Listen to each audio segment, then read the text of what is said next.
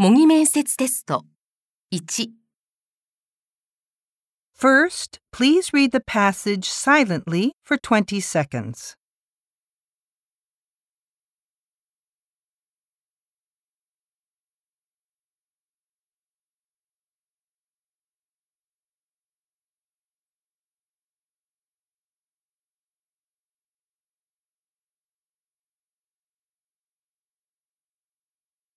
Now, please read it aloud.